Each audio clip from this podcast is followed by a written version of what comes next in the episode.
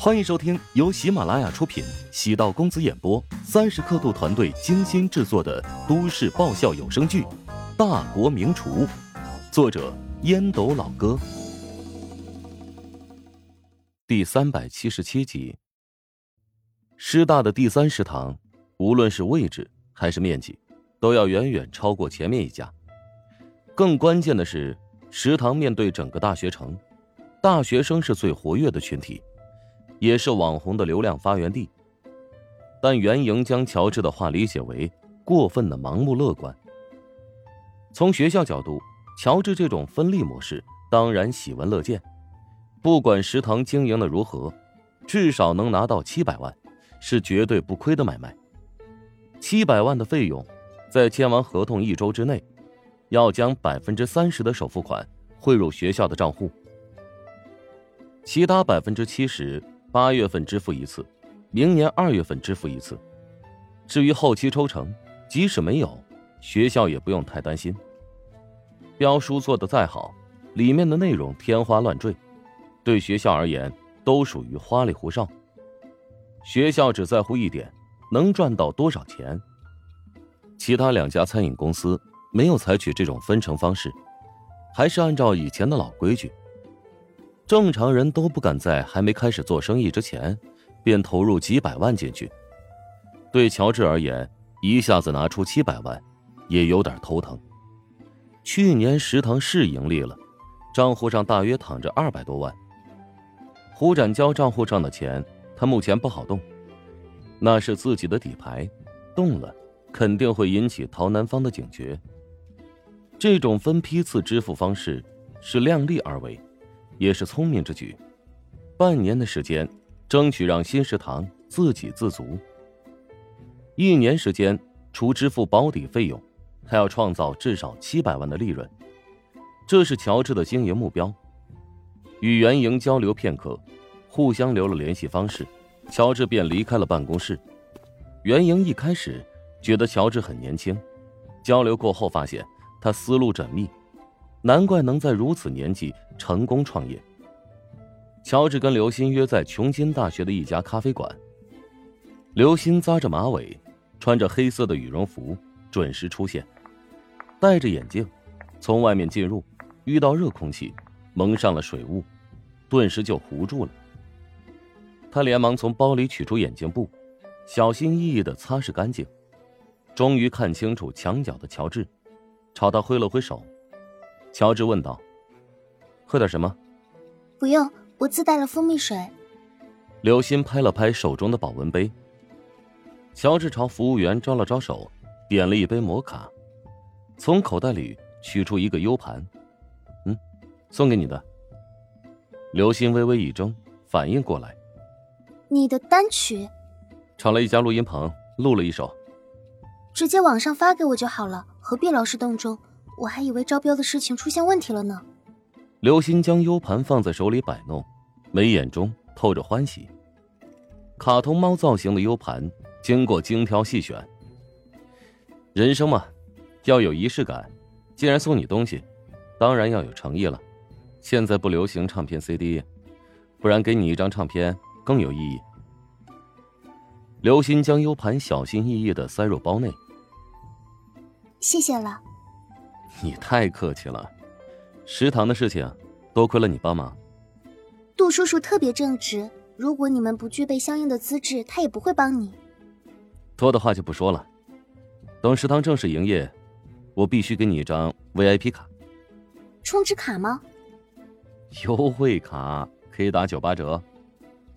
刘鑫见乔治一本正经的样子，忍俊不已，以为他在开玩笑，他并不知道。乔治现在 VIP 卡，仅有皇城、徐鹤祥有限几个人拥有。吓了我一跳，以为是行贿呢。相信我，拥有这种卡，以后你就是大学城最有身份的那个人。我觉得你这个 U 盘以后会更有价值。刘鑫挺有预见性的推测。刘鑫有事情要处理，见时间差不多，跟乔治主动告辞。走出咖啡厅，迎面碰见韩鹏和一位年轻的女性。韩鹏的表情微微一怔，冲着刘鑫尴尬的笑道：“你好啊，刘老师。”至于乔治，韩鹏也认出，这小子怎么跟刘鑫在一起啊？在学校女教师之中，刘鑫人气没有白婉玲那么高，但也差不了多少。不少男老师暗自打他的主意。刘鑫淡淡的扫了一眼韩鹏，嗯。刘鑫性格简单，韩鹏阻挠乔治承包食堂的事情，让他如鲠在喉。平时见到韩鹏都是绕道走，面对面撞上，刘鑫应他一句，已经算不错了。韩鹏朝乔治轻蔑的扫视：“近朱者赤，近墨者黑，离你身边的小子远一点，别被他污染了。”刘鑫涨红了脸。怒道：“韩鹏，你太过分了！你，这难道就是你口中所说的前男友？哇，跟你才分手两天，就迅速勾搭上新猎物了呀！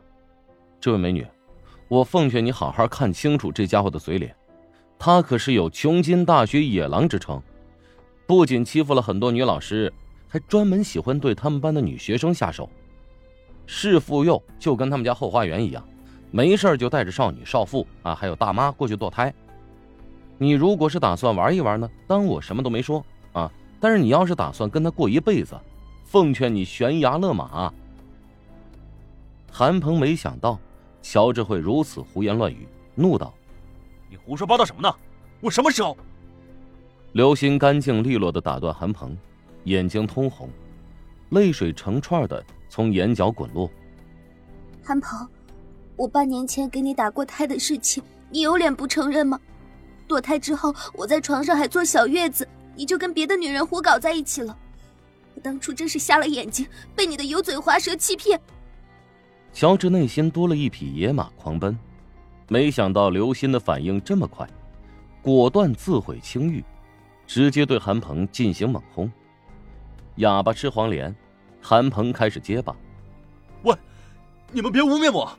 泽泽，你别相信他的鬼话。这个女人我不认识的，不对，我我虽然我认识，但我们只是同事关系，请你相信我，他们是在朝我泼脏水。叫滋滋的女孩眼睛通红，抬脚狠狠上踢，击中韩鹏的胯下。无耻的家伙，以后别再找我了，再出现在我面前，我绝对要你好看。韩鹏只觉得裆部撕裂，锥心刺骨，百虫噬咬。恨不得在地上拼命打滚。滋滋是家里介绍的名门之女，她打算追到了之后，踏上人生辉煌呢。可恶的刘鑫，可恶的乔治！等他再抬头的时候，刘鑫和乔治消失在了视野之中。刘鑫与乔治一路飞奔，沿着街道转过两个红绿灯路口，才停下脚步。刘老师，我今天算是见识到了。这千万不要招惹女人呐！表面上看上去越是温柔的女人，越是要小心翼翼的供着。方才我不是顺着你的话说吗？我也是第一次做坏事，没想到这么刺激。